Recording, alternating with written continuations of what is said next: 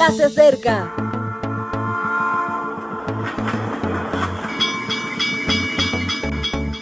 Partimos ya.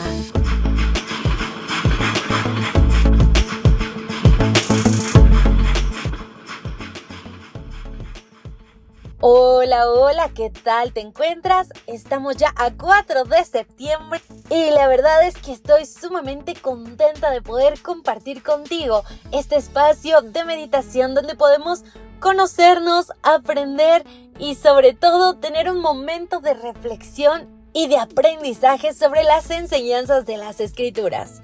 La reflexión de hoy lleva por título Para buena vida, orden y medida. Quiero contarte un poquito sobre mí. La verdad es que suelo ser muy ordenada, pero todo tiene una razón. No es porque sea tan ordenada, simplemente es que suelo olvidar bastante las cosas. Entonces, para que no se me olvide tanto, trato de poner mucho orden y así, bueno, pues prácticamente puedo vivir sin el pesar de que algo estoy olvidando.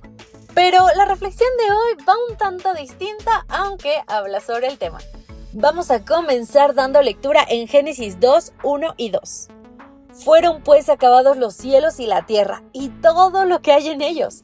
El séptimo día concluyó Dios la obra que hizo y reposó el séptimo día de todo cuanto había hecho. ¿Ya conocías este texto en la Biblia? Bueno, pues Dios dio el séptimo día o sábado para el reposo. Y nuestro mensaje dice, el sexto día se finalizó la creación de los cielos y la tierra, y no fue de cualquier manera. La expresión todo lo que hay en ellos se traduce en versiones antiguas como todo el ejército de ellos. La palabra ejército, Sebaot, nos suena extraña en este contexto porque la asociamos con lo militar, pero debiéramos entenderla como una pluralidad ordenada cuando observamos las formas de un brócoli, los fractales de un árbol, la simetría de un copo de nieve, la nervadura de una hoja, el caparazón de un autilo, la formación de las nubes o la trayectoria de los planetas, no hay duda, hallamos orden. El universo es un espacio ordenado y con un diseño espectacular. No es de extrañar que Moisés lo resumiera con palabras tan precisas, tan necesaria. La creación, sin embargo, no concluye ese día, porque la creación va más allá de lo material.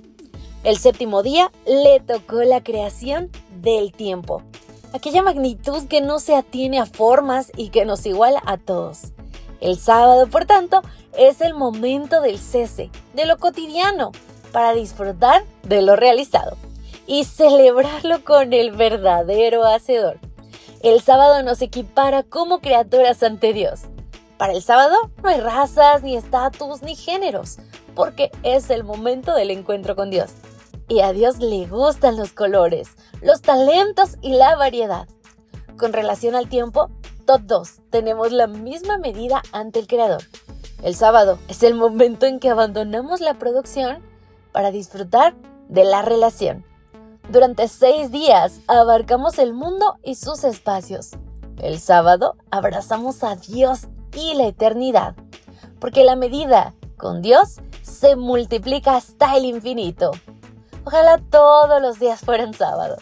Era el sexto día de una semana de pasiones. Se hallaba tendido en una cruz cuando gritó, consumado es. Y las huestes celestiales hicieron silencio. Llegó el sábado más largo de la historia, porque la maldad se había desmedido, porque la desconexión entre lo humano y lo celeste parecía triunfar, porque no es justa la medida de que muera un inocente, pero tras el descanso volvió la luz al universo. El orden venció al caos. El tiempo volvió a ser abrazo de eternidad. Cristo resucitó. Jesús, creador y redentor, te susurra con la sabiduría de las gentes de bien para buena vida, orden y medida. ¿Qué le respondes?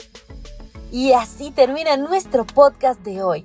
Reflexionemos en lo mucho que desea Dios pasar tiempo con nosotros y en cómo podemos dedicar cada sábado a estar con Él. Me despido por hoy. Hasta la próxima. Maranata.